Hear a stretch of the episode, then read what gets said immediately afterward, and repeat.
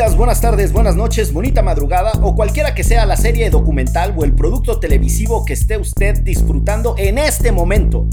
Porque amigas y amigos de Derecho Remix, en este su episodio vamos a entrar al escabroso tema de las redes de pederastia y abuso sexual infantil en voz de un enorme documental, Jeffrey Epstein, eh, y su historia, cómo es que tejió y urdió en los más altos círculos de poder esta red de abuso sexual infantil. Y como ya es costumbre, este pues descubrí que por ahí el licenciado Bucles tenía dos libros muy buenos, no quería soltarlos, pero porque ustedes lo pidieron, les va al final dar una dinámica para que se pueda llevar uno de estos maravillosos libros jurisconsultos a su casa. Muy bien. Esto es Derecho. Remix. Divulgación jurídica para quienes saben reír. Con Ixel Cisneros, Miguel Pulido y Gonzalo Sánchez de Tagle. Derecho Remix.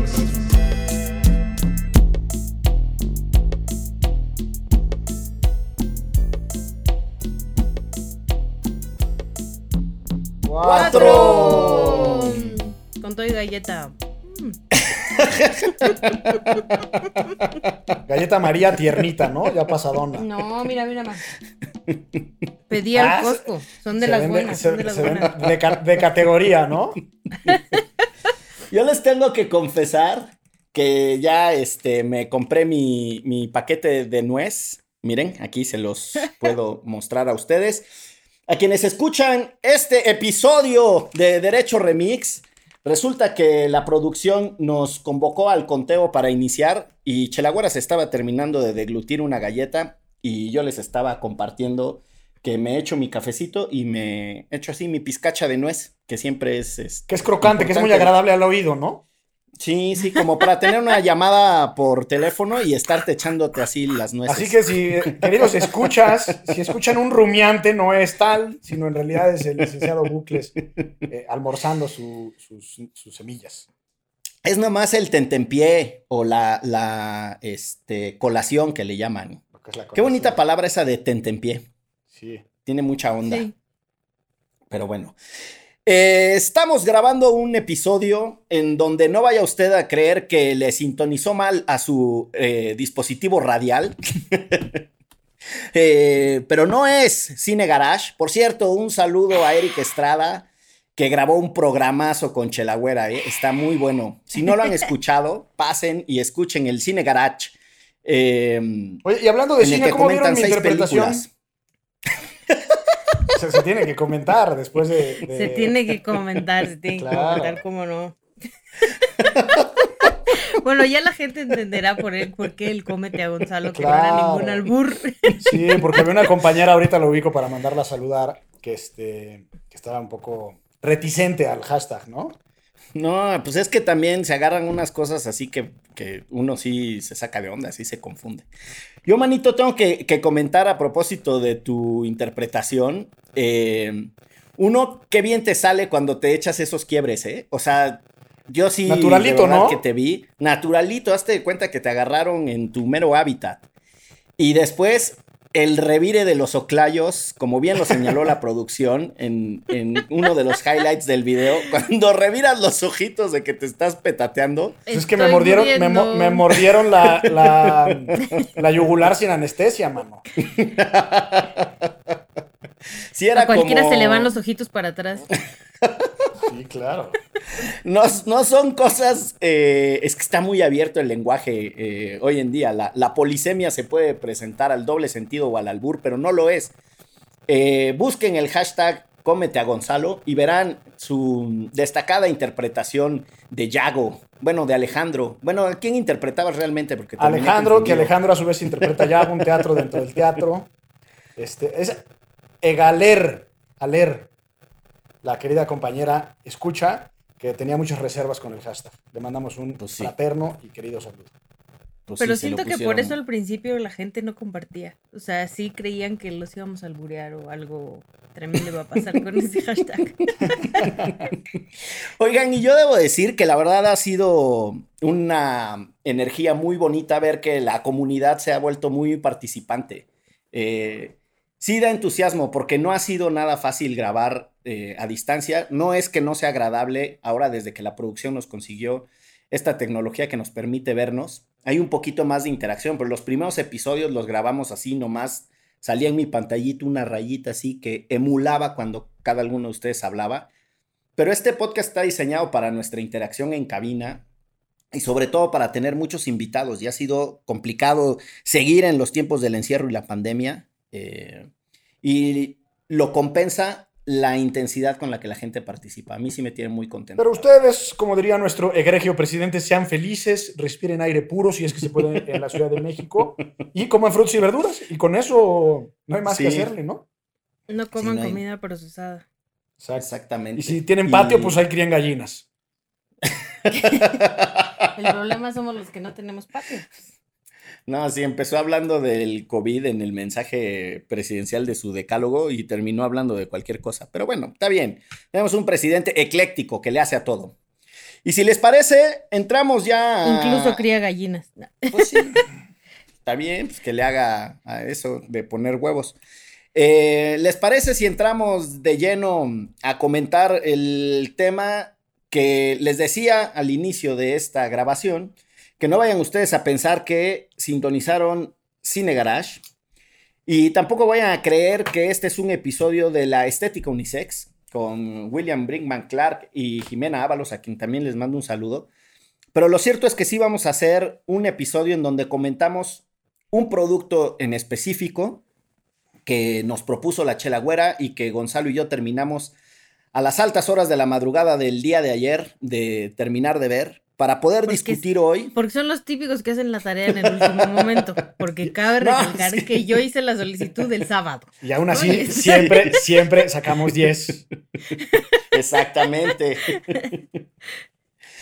Pero bueno, sin más, eh, pues es un documental eh, sobre Jeffrey Epstein, un multimillonario de los Estados Unidos con una trayectoria bastante particular, bastante singular. Que Y sospechosa, de la ¿no? noche a la mañana, sí, sospechosísima. sospechosísima. De, de la noche a la mañana tiene una acumulación de dinero brutal, termina codeándose con el jet set, no solo de Estados Unidos, sino de todo el mundo. Y después la historia en realidad se pone truculenta, porque más allá de ser un fulano con habilidades fraudulentas o habilidades propias para el fraude en la bolsa de valores, resulta ser un viejo cochino promiscuo, eh, pedófilo, Pedófilo. y es tremendísima la historia. Eh, y una y red yo- de pedofilia, ¿no? O sea, no nada más él, sino eh, muchas niñas estaban involucradas y mucha eh, gente poderosa. No, totalmente. Y yo justo eh, antes de entrarle a la sustancia, no quisiera eh, contenerme en el impulso a hacer un comentario de los sentimientos encontrados que me genera la industria del entretenimiento de Estados Unidos y su capacidad para, incluso en estos casos tan difíciles, montar un producto que mezcla muchas de las esencias de el suspenso con eh, la denuncia, con elementos periodísticos, pero al mismo tiempo también es una suerte de circo. Y digo, no es un país, ya lo hemos dicho, no es un país cualquiera, con una cultura muy particular, con una economía muy potente, pero este, mm, este documental me vuelve a generar esas emociones en, en- conflicto, la verdad, de cómo han logrado desarrollar esa industria del morbo, pero que también tiene un potencial de denuncia transformador muy fuerte. Que igual eh, yo ya he hablado aquí de mi gusto por los programas de muertitos y lo que les decía aquí a mis compañeros al principio, pues es que hay un canal, ¿no? O sea, hay un canal que se llama Investigation Discovery y se trata de casos así como, como este, digo, no tan desarrollados porque este es un documental más grande. También ya habíamos hablado en Derecho Remix sobre el documental de Aaron Hernández, el jugador de los Patriotas de la NFL, y es un poco eso, casos espectaculares que además esta, este toque de que la gente pueda entrar a la corte, ¿no? Hace como el twist de que todo el mundo quiere participar y entonces se atasca ya eh, la sala para ver o la asesina serial, ¿no? Y todo el mundo está enterado del caso. Em, y, bueno, y, en este caso que además involucraba gente de la, de, la realeza, del espectáculo, del entretenimiento, pues todavía era, era mucho más llamativo. Pero también creo, o sea, coincido en ti que, contigo que en muchas ocasiones es un circo, pero también creo que esto hace que haya más presión sobre la toma de decisión, ¿no? Porque los hace más visibles. Al final es lo, un poco lo que hace el periodismo, que es visibilizar los casos para que no queden impunes y no se hagan acuerdos tras bambalinas. Sí, a mí, si, les parece, me gustaría hacer un una breve reseña de la serie, ¿no? Para que quienes no la hayan visto, que por cierto les recomendamos que la vean porque... Está en Netflix. Está en Netflix. Eh, y, parte de lo destacable de la serie es la secuencia narrativa. O sea, va y viene como desde la década del 80 hasta el 2019. Eh, eh, yendo y viniendo y contando más o menos la historia de chicas en particular, la propia vida de Epstein y su esposa, una francesa medio engreída y arrogante que le servía como, de, como de proxeneta un poco, ¿no? Sí. Eh, eh, y bueno, la, vida de, este Jeffrey Epstein, digamos, lo trataré de decir casi en un minuto, era un cuate pues de clase media baja, que ni siquiera estudió una carrera, Aparentemente no, no nos dicen muy claro, pero falsificó su título universitario para dar clases en una universidad muy prestigiosa en Nueva York, me parece, Lick. Eh, sí. Y de la universidad, digamos, de siendo profesor, es que entra a la bolsa, a Wall Street, a la bolsa de, de valores, y empieza pues a generar mucha lana porque era un tipo muy hábil. Lo encuentran con una fechoría en ese primer trabajo, se va a otro trabajo, se hace multiputrimillonario al socio de ese segundo trabajo lo meten al tambo, él logra escaparse y poco a poco en la serie vamos viendo que tiene fotos con Donald Trump, con Bill Clinton, con un príncipe que se me fue ahorita su nombre, pero de la el príncipe de Alberto, no, porque Alberto es el de Mónaco. Bueno, no, sé, pero inglés. Ahorita te digo. Eh, un Andrew, príncipe, ¿no? Andrew, exacto. Andrew, sí, exacto. Eh, que tiene unas casas en Palm Beach, una isla privada en las Islas Vírgenes por San Tomás, un departamento gigante o una casa gigante en Nueva York, un departamento en París. Entonces, poco a poco, la serie te va llevando y te va mostrando su vida de, de putri archimillonario, sus aviones privados, etcétera, ¿no? Y sobre todo las redes. De, que, es amigo del dueño de Victoria's Secret, ¿no? Que le lleva mucha lana al dueño de Victoria's Secret, después lo acusa que lo robó por ahí de cuarenta y tantos millones de dólares. Y ahí empiezan a intercalar en la historia unas chicas que, eh, una que era pintora, eh, y a su pequeña hermana pues la manda a estudiar España como para que estudie idiomas y nos empieza a narrar la serie poco a poco, eh, son cuatro capítulos nada más, entonces es muy, es, rápida, digamos, pero cómo empieza a enredar a estas chicas en su red de influencia a partir, digamos, de, todas menores de edad o la gran mayoría menores de edad, a partir de la manipulación económica y de una necesidad eh, relevante. Pero el caso se empieza a concentrar en su casa de la playa en Palm Springs, porque era muy común que prácticamente todos los días llegaran chicas del West Palm Springs, que es una zona más pobre. Palm, Beach. Palm Beach, perdón. Eh, en Florida. En Florida, chicas de, que tenían muchas necesidades económicas, quizás vidas medio difíciles y complejas, y las llevaba para que les hicieran masaje. A él y a quien estuviera de invitado en esa ocasión. Y entonces, pues en algunas ocasiones llegaba hasta la violación, pero en otras le hacía masajes y se masturbaba enfrente de ellas, es decir, distintos tipos de agresión eh, y violencia sexual. Hasta que Pero además les pagaba a estas chicas, o sea, les decía, tráeme a otra amiga tuya y por cada amiga que me traigas te doy 200 dólares. 200 dólares, que es una buena feria. Sí, no, y para alguien que, como dices, tiene ciertas condiciones sociales y económicas, que no solo se la está viendo mal, o sea, varias historias contaban las chicas, ¿no? Mi mamá estaba en la cárcel, abuso de drogas, bla, bla, bla. Y lo que estaba tremendo es que las iban y las buscaban a las preparatorias, ¿no? O sea, iban y buscaban las, secundarias, las secundarias. de 14 años. exacto, secundarias y preparatorias, em, para que fueran les ofrecían ir a darle un masaje a un rico y les iban a dar dinero, ¿no? Entonces, pues muchas de ellas caían y ya después algunas sí caían en, muchas de ellas caían en esta red, ¿no? De te traigo una amiga y yo ya no hago nada, nada más te traigo una amiga y tú me das dinero. Entonces, este, al final, pues es el uso también de la necesidad y de la pobreza de la gente. Y en este caso, chicas menores de edad. Síguele tú con la crónica, manito. No, yo, vamos, lo que terminaría de resaltar es que la película está llena de detalles también para entender eh, muchas de las dimensiones de la mm, cultura estadounidense. Eh, por ejemplo, ahorita que mencionabas la universidad prestigiosa a la que se logra filtrar, que es Dalton, pero también la universidad prestigiosa a la que entró y de la que no se graduó, que es Cooper Union. Y Cooper Union es la única universidad, digo, para quienes no lo saben, Cooper Union es la única universidad privada de Estados Unidos que es totalmente gratuita. Eh, el cuate que la creó, eh, que la, universidad lleva su apellido, era un filántropo que creía que la educación meritocrática tenía que ser gratis, ¿no? Y que si tú eras muy chingón para lo que hacías en las artes y en la arquitectura, etcétera, no tenías por qué ser excluido. Está, es un edificio muy, muy bonito en, en donde está Cooper Union y es una universidad eh, muy particular y es muy, muy difícil entrar, es lo que quiero decir. Y, y eso caracteriza un poco algunas de las cosas de la cultura de Estados Unidos. O sea, ¿quién era este personaje enigmático que logra entrar a Cooper Union, pero que no se gradúa, pero que después logra eh, falsificar su, eh, su grado para entrar a dar clases a Dalton, que también es súper prestigiosa?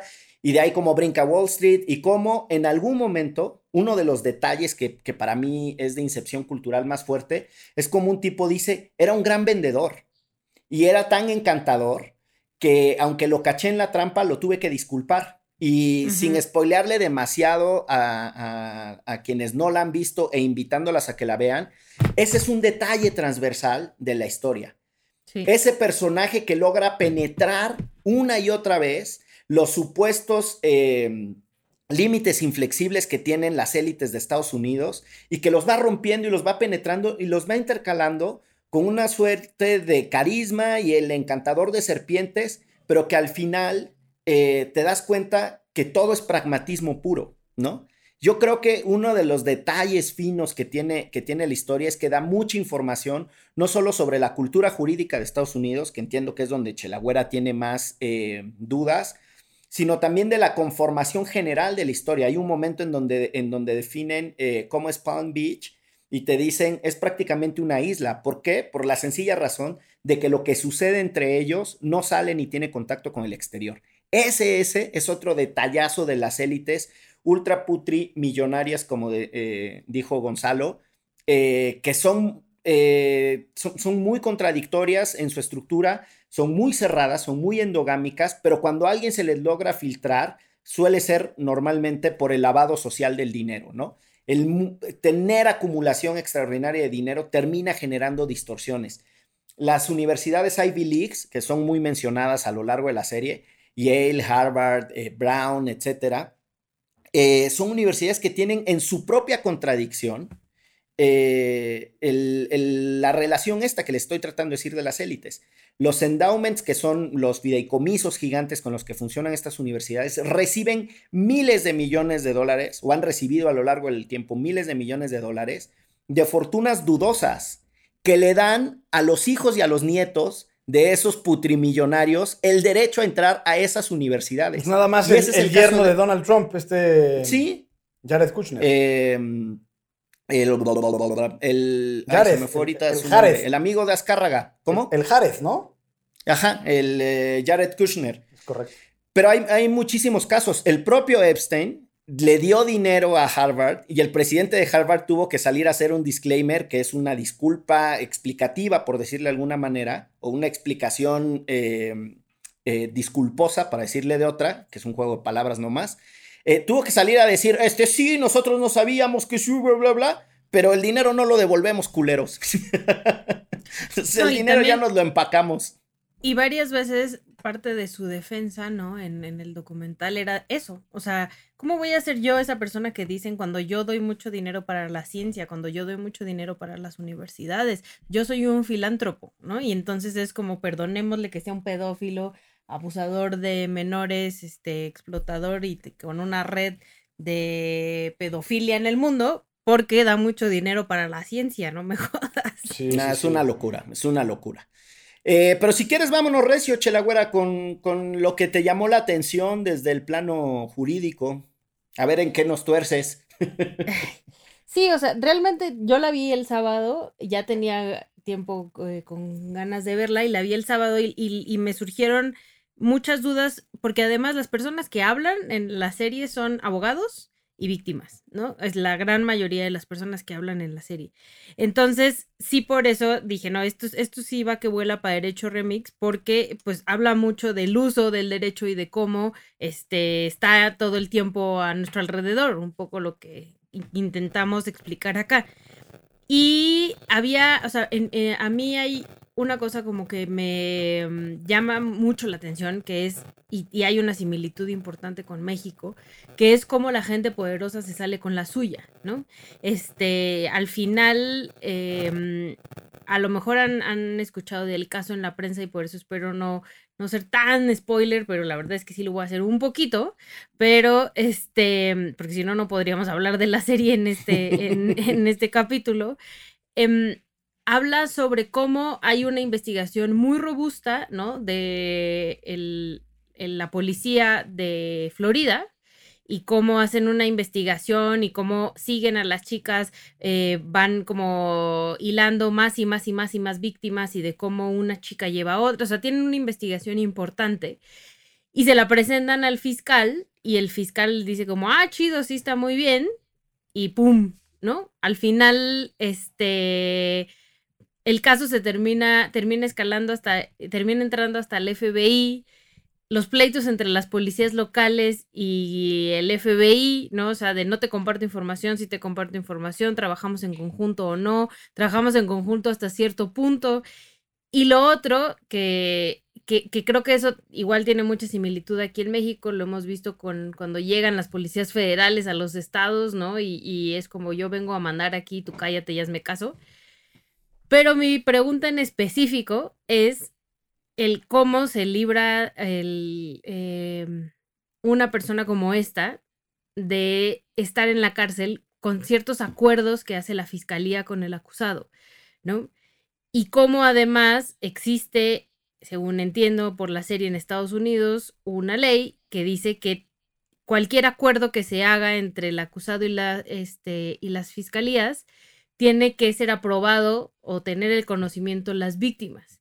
Porque el primer acuerdo, la primera vez que él supuestamente pisa la cárcel, bueno, sí pisa la cárcel, pero tenía chance de salir, ¿no? O sea, ya desde ahí el acuerdo era bastante guango.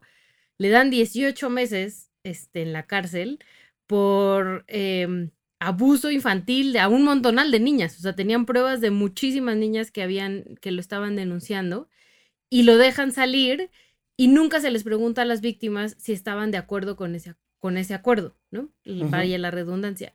Entonces, mi pregunta principal es, ¿en México también se tiene que tomar en cuenta a las víctimas para algo así? O sea, sí hay una ley, porque bueno, entiendo que moralmente o éticamente se le tenga que preguntar a las víctimas, pero lo que entiendo en la serie, porque además después apelan, y eso ya me lo explicarán mejor ustedes, eh, sí hay algo que te dice, si no consultaste a las víctimas, va para atrás tu acuerdo, ¿no? Manito. Sí, fíjate, te acordarás, Chela Güera, que cuando platicamos del caso de, Javier Duarte, hablábamos de la figura de terminación anticipada. Sí, que le dieron, si no me falla la memoria, solo ocho años de prisión. y, qué fue lo que sucedió aquí? Pero sirve para, eh, para entrarle al caso de, Epstein y del fiscal en Florida. Es que, digamos, entre el Ministerio Público, que para efectos es lo mismo, eh, y el acusado, digamos, llegan a un acuerdo, pero sobre ciertas premisas que en la norma, en la letra, parecieran hasta cierto punto lógicas. Y es decir, el acusado va a hacer una declaración de culpabilidad y se presume que el Ministerio Público o el fiscal acepta eh, los términos de ese arreglo bajo dos condiciones. La primera es que le va a reducir eh, la sentencia privativa de la libertad al condenado, entonces ahí hay un beneficio. Pero por otro lado, y quizás es lo más importante, es porque la Fiscalía o el Ministerio Público asume con un cierto grado de probabilidad eh, que no tiene los elementos de prueba suficientes como para que en un juicio logre, en el caso de Estados Unidos, sería convencer a un jurado, eh, y aquí en México al tribunal de, al tribunal, eh, sobre la culpabilidad fuera de toda duda razonable. Entonces dicen, a ver, ¿qué tenemos seguro hoy frente a qué podemos arriesgar? Y lo que tenemos seguro hoy, en el caso de Duarte, son ocho años,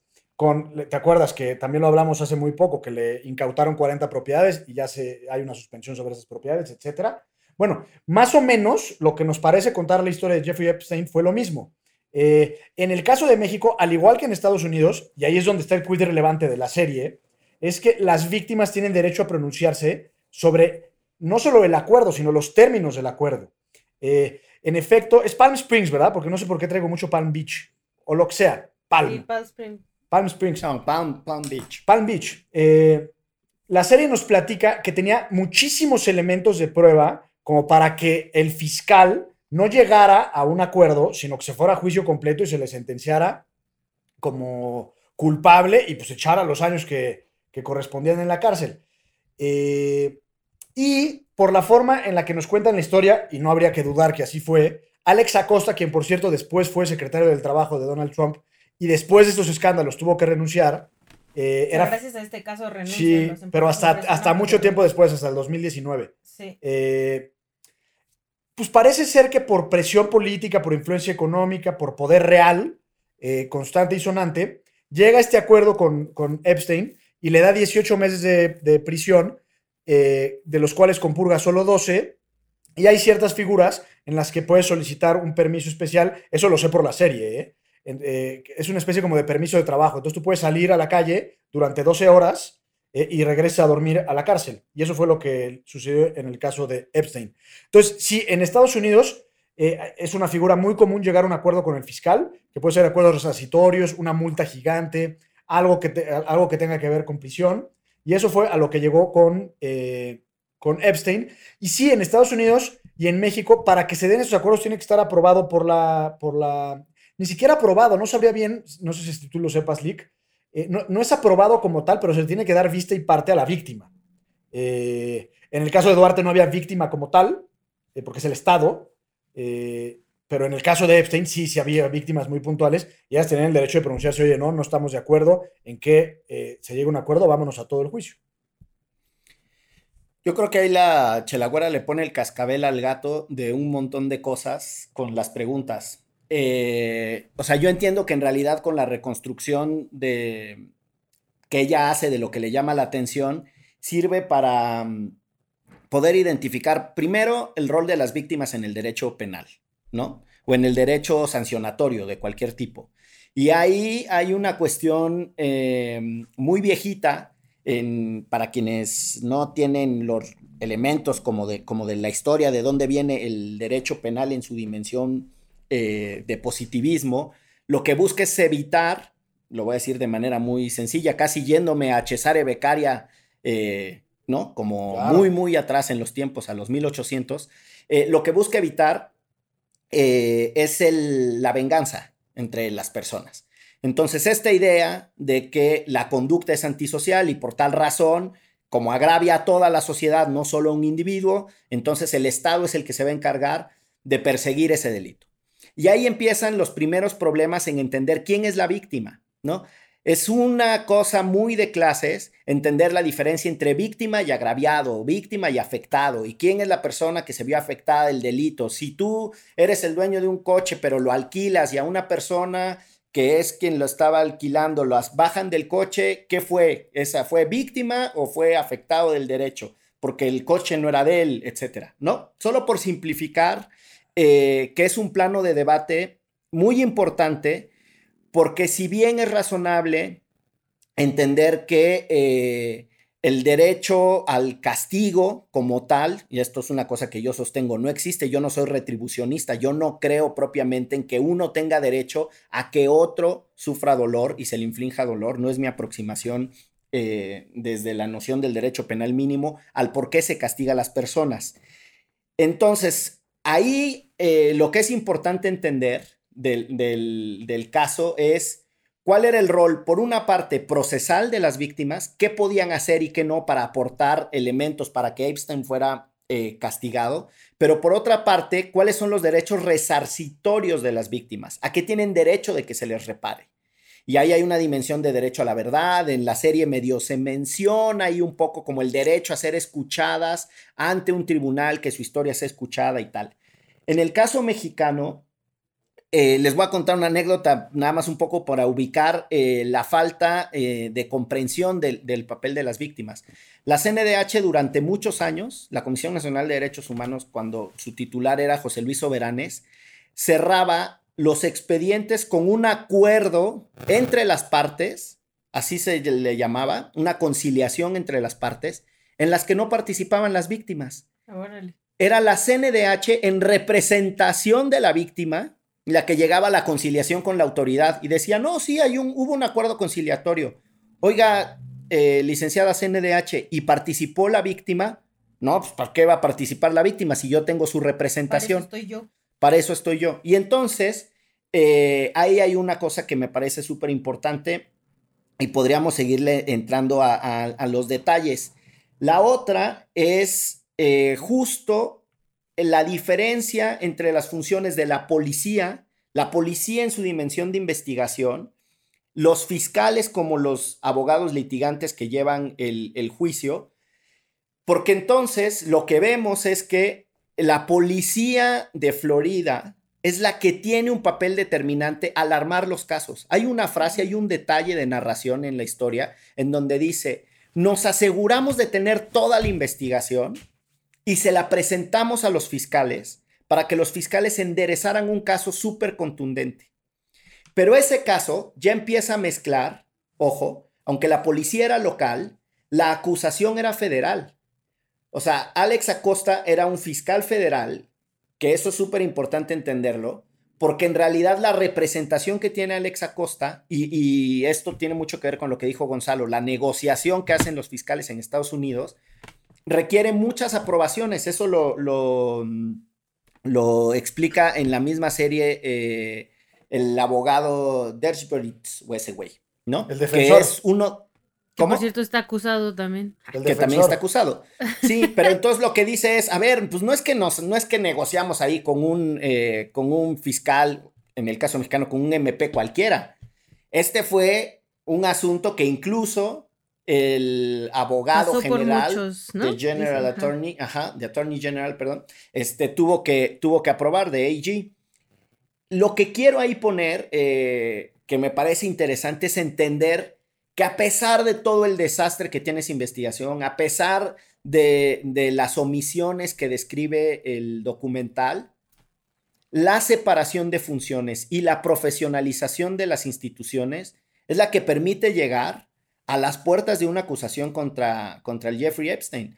O sea, es la posibilidad de que la policía, ojo con los detalles que tiene la historia, la policía conserva su archivo documental impecable. Las cuando muestran fotocopias, sí, una señorita presentó una denuncia en 1991, los archivos de las llamadas, ¿no? Los registros Claro. de las llamadas. O sea, es extraordinario el trabajo de registro documental. O sea, en Estados Unidos muchas cosas se caen a pedazos, muchas cosas son putrefactas, extraordinariamente putrefactas, pero hay otras cosas que sí son extraordinarias y hay que reconocerlo. Y déjame agregar, manito, perdón, Es, es esa. que, que es un Dale. condado al final, es como si fuera la policía municipal. Sí. No es la policía estatal. La policía municipal de Exacto. Magdalena de Quino en Sonora. Exacto. Exactamente, tal cual. Entonces, pues yo, yo dejaría ahí esos elementos así como una primera reacción a la provocación de la, de la chelagüera. Y si no tuvieran este algún otro elemento de análisis, nos vamos a la pausita. Vayamos. Anda y ve. Esto Te es. Está esperando. Remix. Queremos enviarle nuestro profundo agradecimiento a todas las personas que nos ayudan a construir una comunidad activa, alegre y que eleva el debate. Le enviamos un saludo a Rafael Arellanes, Chicome Magilani, Badger Jade, Magali, Ro, Jelly Bean Lawyer, Spooky Isaac, Antonio González, Rocío Morales y María José Gascón. Gracias también a quienes comparten y dan like en Spotify y otras plataformas en las que escuchan sus podcasts. Gracias, gracias, gracias a quienes además de ser Patreon, conviven a la distancia con nosotros. Saludos a Amanita Muscaria, Román Vázquez, Eduardo Istlapale, Rafael Regalado, Abril Segura, Nick Huete, Guillermo Jiménez y Amanda Isabel González. De parte de toda la producción, Derecho Remix no sería nada sin ustedes.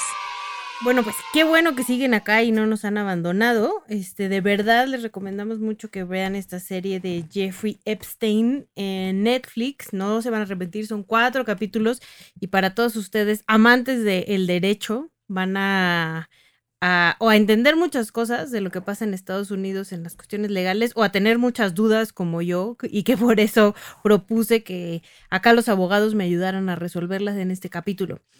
Y pues agradecemos un montón que siempre nos estén comentando, dialogando, elevando el debate, diría el licenciado Bucles, en nuestras redes sociales. Y también les pediríamos que no se les olvide ponernos estrellitas en Apple Podcast, porque eso también nos ayuda a que otras personas nos escuchen. Y también síganos en Spotify. Exactamente. Jueguen. Oigan, dale, dale, manito. No, no, no, juegue, pues sí, que nos pongan estrellitas. No, Esto es bonito que te pongan una estrella. Si les caemos bien, ¿no? Porque también puede ser que acá una estrella, pésimo servicio. Como en el kinder que lo discriminaba, ¿no? Había estrellas así grandes, rozagantes, como la estrella de Belén. A la niña con el fleco se la ponían. Y mientras tu aprovechamiento era más deficiente, te iban poniendo estrellitas así hasta que no se veía, que parecía como el puntito hindú que te ponía que te. Y entonces llegabas a tu casa con la estrella y tu mamá sabía que no te habías desempeñado de manera. Que no, que no habías hecho el máximo, no había sido de excelencia. Exacto. A propósito, a propósito de estrellitas, no sé por qué diablos, pero ahorita me acordé de, de aquella canción de Chabelo, de mi maestra me dio un beso a la salida porque hice los palitos derechitos, me pintó un garabato colorado y después dice una frase que yo nunca entendí, se los juro, y decía que parece que le gustan mis papitos. Y yo entendía que parece que le gusta mi papito. Y yo decía, pinche maestra, ¿por qué le anda tirando el calzón a mi jefe? Sí, sí, sí. O sea, ¿qué onda, no? O sea, hay una pronunciación de Chabelo equivocada y un y, y Pues abre. es que Chabelo ya era un adulto cuando cantaba esa canción. Chabelo debutó a los 55. Ay, mamachita. bueno, antes de que nos desviemos, les iba a decir que, que en la pausa me, me vinieron dos cosillas ahí a la mente de, la- de las preguntas de la chelagüera sobre, sobre la negociación y las plea, o sea, que, les, que se declaran eh, culpables. A causa de mi obsesión con entender los macrojuicios o los eh, Macroprocesos. macroprocesos Ya, que se saca llevan- tu libro, ya, saca tu libro, ándale. Ya vas a tener mucha gente que lo compre. los macroprocesos que se llevan en Estados Unidos eh, siguiendo dinero mexicano, no solo de narcotraficantes, digo, de eso hay un montón de casos, pero también están los casos, por ejemplo, de la aplicación de la ley eh, por operaciones eh, de corrupción en el extranjero, en Estados Unidos, y el caso de Walmart, por ejemplo, ¿no? Este, que los cacharon dando un montón de mordidas para abrir en tiempo récord, bla, bla. Que y les- corrígeme si me equivoco. Que ese ¿Cómo? de Walmart, que querían abrir el de Walmart, era el de Teotihuacán en particular, ¿no? Sí, el de Teotihuacán. El de Teotihuacán, sí, pero además era una red, o sea, eh, así es como descubren, pues después resulta que la empresa tenía una red que aceleraba los permisos. Y Exacto. entonces ahí les ponen una multa espantosa y Alejandra Shanik hace eh, un... Le mandamos un saludote, Un a saludote. ella y a todos los compas de Quinto Elemento Lab. Incluso se ganó un Pulitzer, ¿no? Si mal no estoy, eh, con, ese, con esa investigación. Y eh, el punto está en que en Estados Unidos hay dos cosas que de repente chocan mucho para nosotros. Uno es la posibilidad de negociar eh, y llegar a estos acuerdos que no tienen claros los referentes legales que sí tienen el caso mexicano. O sea, la anécdota que contaba Gonzalo en el caso Duarte eh, es comparable en el sentido de que el fiscal negocia sobre las mismas bases cuántos elementos probatorios realmente tiene y en función de eso consigue un perfil de declaración de culpabilidad. La diferencia está en que los fiscales de Estados Unidos pueden negociar, tienen amplio poder de negociación. Es extraordinario lo que pueden negociar. Y una de las cosas centrales de, de la serie es que la supuesta inmunidad que negocia Epstein se convierte en impunidad porque logran negociar la secrecía del acuerdo, que el acuerdo le alcanza a él y que el acuerdo le alcanza a todas las personas que de alguna manera estuvieron vinculadas y mencionadas en, en, todas las denuncias, e incluso, y esta es la parte fundamental, a personas que ni siquiera fueron mencionadas. Esa dimensión de impunidad es extraordinaria porque es una impunidad legal. Vean una película muy viejita em, que se llama And Justice for All con Al Pacino. Es un peliculón, un peliculón. Y la película trata esencialmente sobre la locura de cómo los fiscales negocian con los abogados defensores, particularmente con los abogados defensores de oficio, ¿no? Que son su contraparte en Estados Unidos, su principal contraparte. Todos los fiscales negociando todo el tiempo ahí, negociando cosas absurdas. Esa película es de los 70 pero es es extraordinaria y tiene conexión con esto, con los límites que tienen esas, eh, esas negociaciones de los fiscales y la negociación que hace el Alex Acosta este, a quien ni de pedo mandamos a saludar. Nada. Pero, nada. Pero la otra parte que es interesante de la serie y que también tiene un contraste muy fuerte con el caso mexicano es el derecho civil vinculado al derecho criminal o al derecho penal y los acuerdos resarcitorios. En realidad, el abogado que da lata y chinga y chinga y chinga eh, junto con la policía local era el abogado civil. El abogado que en realidad lo que está reclamando es una reparación del daño o una indemnización. Y ese abogado necesita que en cierta medida la vía penal siga abierta. No necesariamente que esté encontrado culpable, pero sí que siga abierta. Y por eso es que él es el que apela a que la ley de protección de víctimas fue violada al tener un acuerdo que, como ya explicó muy bien el abogado más laureado, porque es la única manera en la que el abogado más laureado puede hacer las cosas, hacerlas bien. Gracias, licenciado. Este, Estoy hasta, hasta ruborizado y, transpirando. este, pues eh, excluyen a las víctimas, no necesariamente que estén de acuerdo con el, con el nivel de, de convenio logrado, sino que sean notificadas de que no van a ser escuchadas ante un juez, que es lo que termina revirtiéndose con el paso del tiempo. Este, pues eso, esos detalles ahí que me saltaron, Chelagüera, no sé si, si te ayuda en algo a entender las diferencias, similitudes México-Estados Unidos.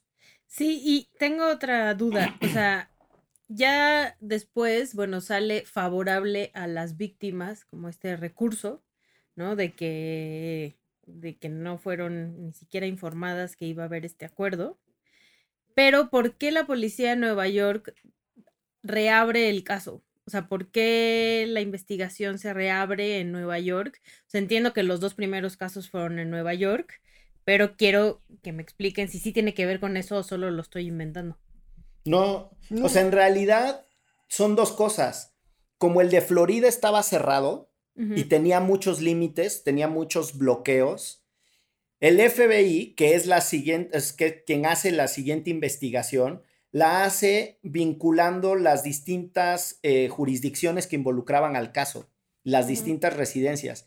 Y como el caso en Florida estaba cerrado, le entrega al fiscal del, eh, del, Distrito Sur de Nueva York, que por cierto es muy famoso, ese fiscal, porque es el que lleva los casos de Wall Street y para mayor referencia, hay una serie que se llama Billions y es un fiscal ultra poderoso y siempre el que es ahí es muy famoso y es un rockstar nacional en Estados Unidos.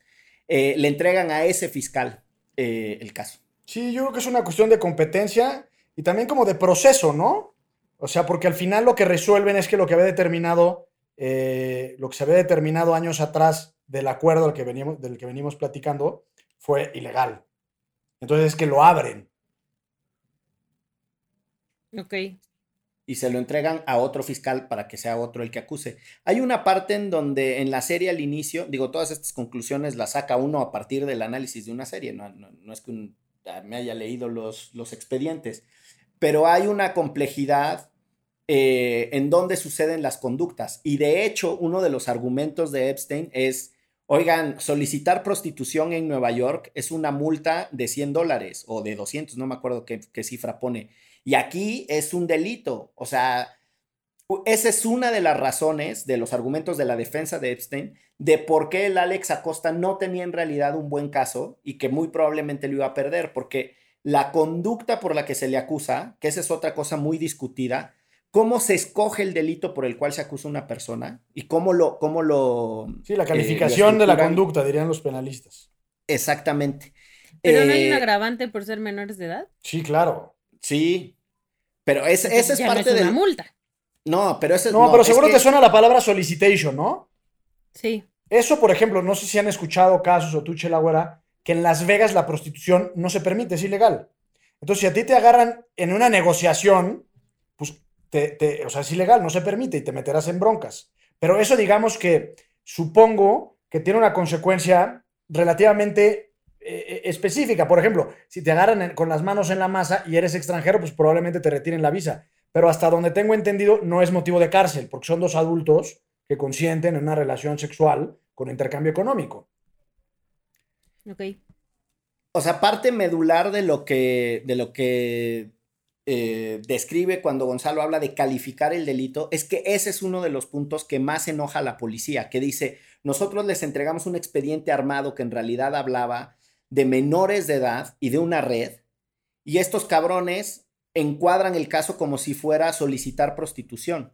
Por eso una de las víctimas dices, no mamen, yo era una víctima, yo fui traficada y me presentan como una prostituta profesional. Y eso es súper importante, eh, insisto, para entender la diferencia. El, el- el otro eje de análisis, eh, de esto habla Jimena mucho en su podcast, que tiene que ver con si la conducta fue libre, si no fue libre, si fue voluntaria, a propósito de la cultura de la violación.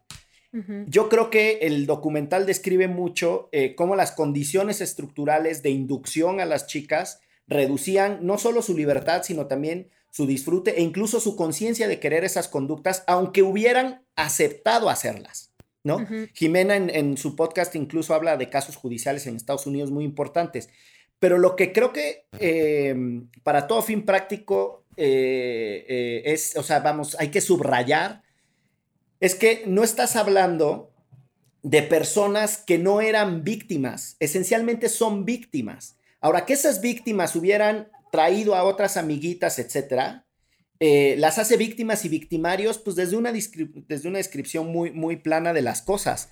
Yo creo que su condición inicial de víctimas y la relación de poder tan asimétrica y un montón de otros elementos que se describen en el documental, te demuestra, para mí, que en realidad el caso era de tráfico, de sometimiento, de violación y no de solicitar prostitución, ¿no? Eh, completamente. sí, es, es- es esencial esa diferencia. Y que al final encuentran más pruebas de ello cuando entran a su casa, ¿no? O sea, que entonces ya se dan Que eso sería más como pornogra- pornografía infantil. Pero también tenían una red, o sea, que no solo encontraron imágenes de niñas en pornografía infantil, sino una red de personas a quienes les vendían a estas niñas. Claro. Y en ese ¿Qué es contexto el movimiento de Me Too pues, fue muy relevante, ¿no? Totalmente. Eh, que ese es otro elemento de, de análisis eh, súper importante para entender la diferencia entre mm, eh, un fulano acusado en lo individual y una red. Eh, yo creo que es esencial entender que casos de ese tamaño cuesta mucho procesarlos y avanzar justo por la cantidad de personas que se llevan en las patas. Yo no dejo de pensar en el caso de, de los demonios del Edén y la red de pederastia que denuncia Lidia Cacho en su libro, eh, que se lleva a Jansu Karkuri y a Kamel Nasif y que fue un caso extraordinario en México en su momento, para quienes son muy jóvenes quizá no lo recuerden, pero involucra al gobernador de Puebla en una alianza con un empresario que era amigo de Kamel, de Karkuri, que era Kamel Nasif, o que es Kamel Nasif, no sé si está vivo o muerto, la verdad, eh, pidiéndole al gobernador que eh, manden detener a Lidia Cacho para que sea juzgada en Puebla y ella vivía en Quintana Roo y en ese traslado la torturan y ahí hay un caso que, que está corriendo su propia suerte judicial. Pero lo que revela el caso de Jansu Karkuri es la red de pederastia que, que opera en México y los nombres y los poderosos que están detrás de esto. Y esa es la dimensión que tradicionalmente es difícil de resolver. Una de las cosas en las que insisten eh, las víctimas en, en el documental de Epstein es precisamente esto que acabas de decir, Excel. Era una red, las traficaban, las, las prostituían forzadamente, Las ¿no? llevaban a otros las violaban, las llevaban a otros países, es internacional, bla, bla, bla.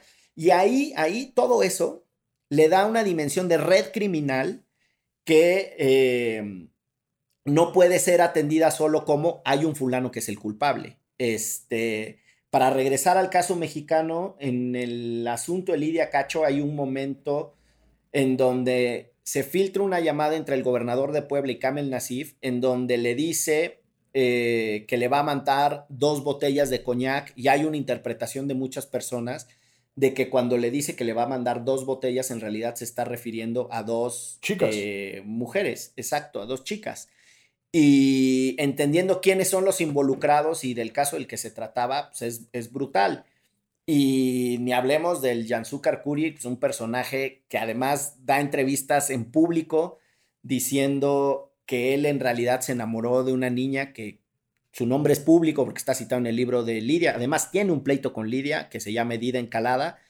Y esta, esta niña incluso acusa a Lidia de que ha lucrado con, con su propio dolor, que sería el último punto de análisis que regreso al, al inicial que les decía, cómo los gringos han tenido la construcción de esta industria del entretenimiento que a mí me genera conflictos, porque el rol de las víctimas en la reivindicación y en la justicia y en la posibilidad de que se escuche su verdad, hay que tenerlo con pinzas, hay que llevárselo con mucho cuidado. El caso de, de mexicano de Edith Encalada, que tiene denuncias muy fuertes contra Lidia Cacho diciendo, ella sigue lucrando con mi historia y a mí que ella utilizara mi nombre y que violara información confidencial de cuando yo acudí a su refugio a solicitar protección, pues me ha puesto en complicaciones a lo largo de la vida. Yo no estoy ni del lado de Lidia, ni de Edith, ni de nada, solo digo, el tratamiento a los testimonios de las víctimas es súper delicado y más cuando se convierte en productos de consumo masivo y comercial, ¿no? No es cualquier cosa. Y sobre todo tratándose de víctimas. Yo me estoy involucrando en la industria, no sé si ya les he platicado, de los documentales. Eh, y- Ya te vimos, ya te comieron. No, no, no, pero el documental de verdad. Próximamente lo sorprenderé. Pero. Pero digamos, parte de la idea. Yo, es que yo creo que hay muchas variables, pero sí creo que el, el sujeto del documental o de la historia, cuando menos de entrada le tienes que dejar las cosas súper claras. Decir, oye, este, queremos contar esta historia a través de tu voz, que en realidad es tu vida. eh, eh, ¿Te interesa? ¿Pretendes alguna remuneración económica de contar esta historia? Sí, no. Y si sí, pues ¿cómo, cómo nos ponemos de acuerdo? No en función de pagarle para que cuente la historia, pero si el negocio es exitoso, pues a lo mejor darle un porcentaje correspondiente de las regalías o lo que sea. Que yo creo que esos en Estados Unidos está mucho más. O sea, la gente está mucho más pilas, ¿no? O sea, yo No, sí creo sí, que claro. este documental, las víctimas que salieron ahí, se van a llevar una parte de lo que les dio Netflix. ¿no? Pues O sea, sí ojalá, que- Porque si, si, si el, el ejemplo que pongo es un caso normal en donde no hay víctimas, en un caso de víctimas, pues es muchísimo más relevante, sobre todo en el de Epstein, que al parecer eh, ellas, no sé si se les impidió o se les complicó muchísimo la ecuación de recibir una, una compensación monetaria por los manejos que hizo y la transferencia a fideicomisos que hizo de sus nada más y nada menos 550 millones de dólares. Sí, o sea, después ya no les vamos a decir el final, pero este todavía sigue jodiendo, pues, o sea, ya cuando casi iba a tener que pagar, dijo, ni madres, lo pongo en un fideicomiso para que les cueste más trabajo. O sea, sigue la mata dando en esta historia. Exacto. Sí, es tremendísima. Pues está ahí la, la recomendación eh, del Pleno de Derecho Remix a invitación de la Chelagüera. La verdad es que sí es un, un producto objeto de análisis. Y como se les prometió, eh, me voy a permitir regalar un librazo que tengo eh, por duplicado eh, para Charles, eh, no, no, para Charles, sí, pues ese no es el que lo va a ganar, ¿no? De Charles Epp, este, que se llama La Revolución de los Derechos, es de editorial siglo XXI. Por cierto, esta colección la coordina una persona que, que el abogado más laureado cita mucho, si mal no estoy, déjenme busco aquí. Estoy casi seguro que esto es de la, de la colección que coordina Roberto Gargarela. Aquí Correcto. está, dirigida por Roberto Le Gargarela y un, Paola le Vergara. mandamos un saludo. Amigo de Gonzalo. Entonces, este, pues pongan ustedes la dinámica, compañeros. Yo pongo el libro, yo pago el envío. Nada más sépanse que por condiciones de la pandemia, pues va a dilatar en llegar, ¿verdad? Porque la paquetería está un poco más lenta de lo convencional. Sí, este, pues yo diría, como siempre lo hemos hecho, ¿no? 50, bueno, no 50 menciones, podemos hacer a partir de que salga este su episodio, 48 horas y eh, para solo las personas que utilicen el hashtag Derecho Remix, que ese es el de casa, digamos, pero para esta rifa en particular, el hashtag será bucles presta el material. Continuamos con el doble sentido. Sí, señor, sí, señor. Pero, Entonces- no, pero no lo voy a prestar porque en realidad, eh, o sea, es, es mal hashtag, Suelta el material, realidad- entonces suelta el material. A ver otra vez, para que... Sí, vamos a, vamos a hacerlo de nuevo. Y cuando es suelta el material, nos referimos al material quería- literario. Eh, Yo me quería deshacer del hashtag y terminó, pero... sí. Entonces, a partir de que salga este su episodio, 48 horas. Al término de las 48 horas se cierra la lista. La producción nos va a ayudar a hacer el, el método de la- del sorteo. Y los únicos que podrán participar son quienes utilicen el hashtag Derecho Remix y el hashtag eh, Bucles. ¿Cómo era? Suelta Suel- el material. Suelta el material. Bucles, suelta el material. Eso. También, Ok. también zafados. Pues esto es. Derecho. ¡Remix! ¡Nos salió! Divulgación jurídica para quienes saben reír. Con Ixel Cisneros, Miguel Pulido y Gonzalo Sánchez de Tagle. Derecho Remix.